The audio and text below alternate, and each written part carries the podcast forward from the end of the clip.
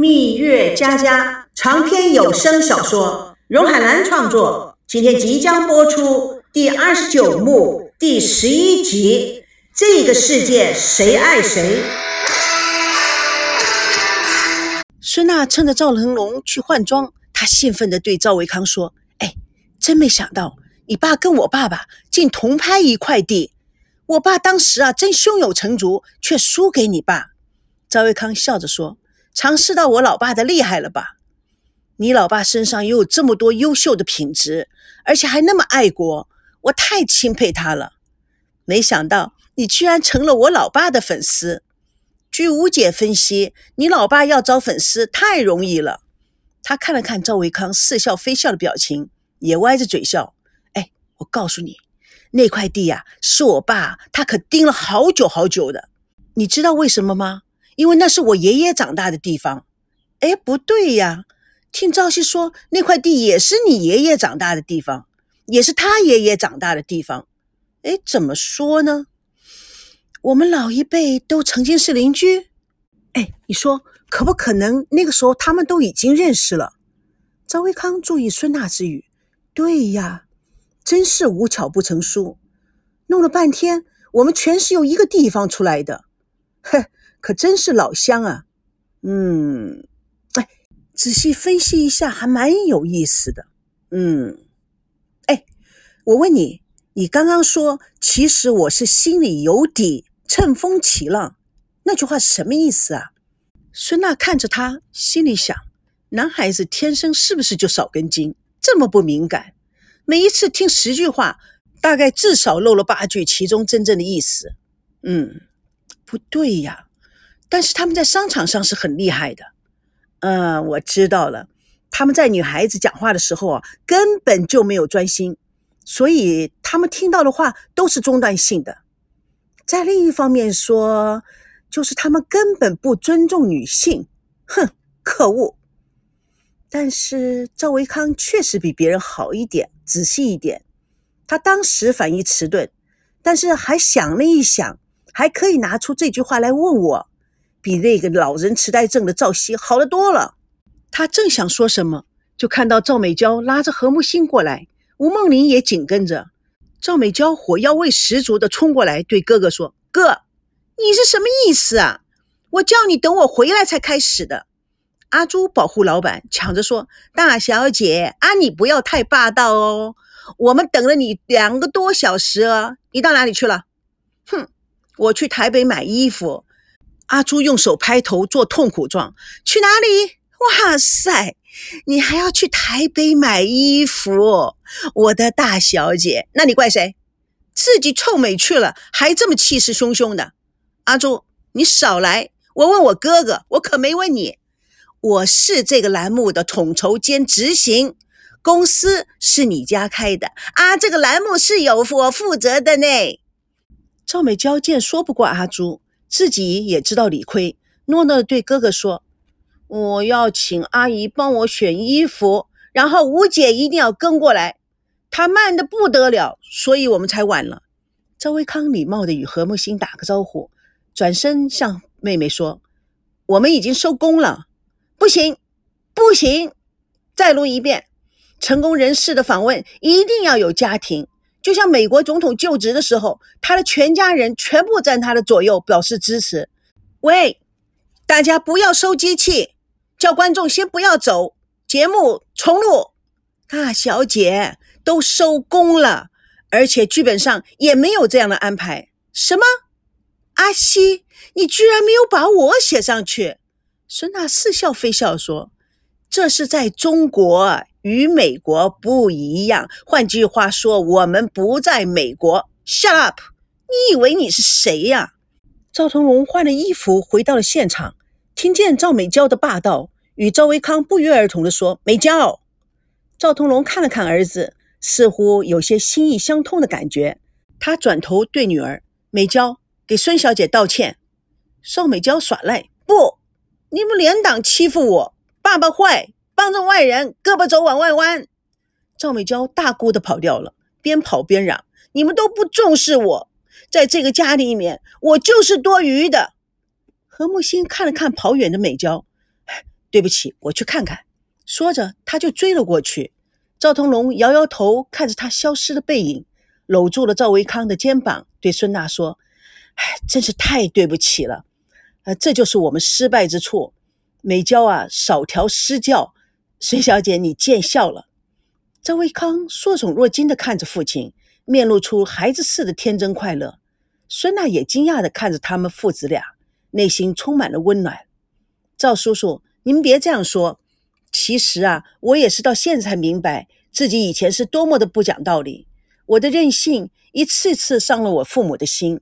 这次我回到北京，一定要好好的向他们道歉。何木星拉着赵美娇的手走了过来。赵熙看着大家，其实啊，刚刚美娇说的一点不错。这样的一个了不起的家庭，也应该有个全家互访的机会。我跟导演商量过了。我们也可以增加一小段，同时啊，这个家庭里的人呢都是名人，也都是啊大家啊所关心的人物。每个人趁这个机会说一下他们自己心中对家庭、对父亲、对事业、对前途、对家族文化的想法，也是蛮有意思的，更是节目的亮点。赵维康微笑对导演说：“但是再加上美国总统的行为的话。”这一集会不会太长了？导演低下头想着。赵熙插入：“我想我们可以用另外一种方式来做，同时啊，要趁热打铁，因为这集的收视率啊一定会爆破。下一集啊，我们再加入全家的访问，不是更好吗？”赵维康也兴奋地说：“那我们就改变形式，嗯，下一集用对话的方式来采访。”赵熙欣赏地看着赵维康，太棒了。赵美娇高兴地说：“我就说嘛，世界上哪有解决不了的事情？尤其啊，这个公司都是自己的，搞得那么严重。我家的事情不是我说了算吗？”对话时间，孙娜坐在中间，赵腾龙与玉山儿女坐在两边，他们温馨的对话。感动了现场所有的人，何木心静静地看着他们，带着感动。他想，在人生的过程中，分分秒秒间，不知不觉下，我们都学会了一些事，了解了一些情。至于多少，就要看细心不细心了。他又看着气宇轩扬的赵腾龙，那样的稳重自信，自然而然，没有一丝的装模作样。没有一丝的矫情，何木心内心如小鹿一样的窜动起来。这么多年，一心只想逃离尘世，寻找清净，让心枯竭。真没想到，居然还能碰到一个让自己心动的男人。节目录好了，剧组的人还在继续的说笑着，像快乐的一家人。赵美娇拉着何木心的手，抱住了老爸。爸，对不起，安娜姐，对不起，老哥，对不起。刚才啊，我太任性了。但是你们要知道，我是最爱你们的。他的举动出乎了大家的意料之外，每个人都不知道该说些什么。何木心欣喜地拍拍美娇，赵腾龙一面抱住美娇，一面伸出一只手与何木心握手。谢谢。吴梦玲兴奋地过来，看到赵腾龙握着何木心的手，似乎没有放开的意思。他将他们打开，把赵美娇拉到自己的身边。我请阿娇吃饭，阿赵哥作陪如何？阿朱大声地说：“我们家老板已经说过了，要请全剧组一块去吃海鲜。”赵维康会错了意，看了一眼吴梦玲：“啊，不用了，老爸，你跟他去他们去吧。”我们剧组还要开会呢。赵腾龙温柔的眼光看着何木心，何小姐一块去吧。吴梦玲虎视眈眈的看着他们。何木心笑了笑：“我马上要回台北，下次吧。”吴梦玲三八兮兮的说：“哎呀，那太遗憾了。哎，就这样子吧。阿娇、赵哥，我们走。”赵美娇瞄了他一眼：“谁要跟你们去啊？我要跟阿西他们去。”吴梦玲故作害羞状的看着赵腾龙。美娇，你真是的！哎，赵哥，那那我们去吧。赵腾龙十分为难的向何木星瞟了一眼。这，这个，赵美娇走到赵熙、赵维康的旁边，跟他们咬耳朵：“快看那吴姐那得意劲儿呢！每次啊，她看到老爸，她头发里的每一个虱子都笑出了声音，肚子里呀，每一条蛔虫都吹起了口哨。”赵维康看了爸爸与吴梦玲，小声的说：“你说，老爸喜欢吴？”赵美娇打了赵维康一下，瞪大了眼睛说：“我的天哪，你是什么眼光啊？你怎么越说我越糊涂了？你到底什么意思啊？你说老爸会喜欢吴梦玲这个三八婆？你没搞错吧？你以为老爸就跟你一样那么没眼光？”赵熙忍不住的笑出来了，大家都好奇的看着他。赵熙拍拍赵维康的肩膀，看样子我们的命运相同。被他们两个人呐训练的都快变成共同体了。赵腾龙的手机突然响了，他接起，啊，好，哦，好，谢谢，哦，我马上回台北。不远的阿朱拿着电话向他招手，挤眼睛笑着。赵腾龙一本正经的道歉，啊，对不起，梦玲，台北临时有事，我要先走了。何小姐，要不要送你回台北？吴梦玲非常失落。好啊，好啊。那我们就一块回台北吧。啊，那我们可以去台北吃宵夜。何木星看着他，你怎么回事啊？我们是开车子来的。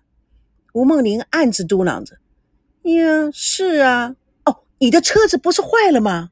何木星不满地说：“是吗？”赵腾龙的眼睛还没离开过何木星。哦，车子坏了没有关系，就放在这里，我派人修好了以后给你送回去。何木星微微一笑，一路上都没有坏，开到停车都没问题。我相信车子安好无恙，是不是，梦玲？吴梦玲脸还是有点发红。哎呀，阿星啊，那啊，那我就跟赵哥一起坐车，坐他的豪华车回去啊，不是很棒吗？赵同龙立刻说：“吴小姐这样说就不对了。”你的意思是让何小姐自己一个人开车回去？嗯，也不是了，我啊，我只是怕你寂寞。赵腾龙没有理他。何小姐，我想跟你借一步说话，可不可以？有什么秘密我不能听的？赵腾龙没有理吴梦玲，走到何木心的身边，做个请的姿势。他们两个人慢慢的往前走去。赵腾龙有些心虚，没话找话。哎。我只是，呃，我只是刚才很好奇，你是用什么方式，呃，哄住我们家小公主过来道歉的？哼 没什么。赵熙跟我说，你在访问中发表了一番感人至深的爱家言论，我就带着美娇看了你们访问的录像了。赵腾龙轻轻地说：“你看了？”何木星抬起头来看着他，赵腾龙的眼睛也热烈地看着他，有保留地说。你觉得怎么样？何木星微微一笑，悠悠地说：“月有圆缺，生有得失，过去的永远没有办法挽回，迟迟的空留长叹，或者是，正如你说的，放眼前行，抓住了要的，才能开辟新的生之路。”他抬头看着高过他许多的赵腾龙，赵腾龙的眼睛变成了朦胧。哎你喜欢什么花？吴梦玲气喘吁吁的跑过来，躲在一根柱子的后面，偷看着他们。何木星笑了起来。丽丽，赵腾龙轻轻的看着她清澈如水的眼睛，圣洁、清纯、与世无争的美丽与优雅。我也喜欢这种花。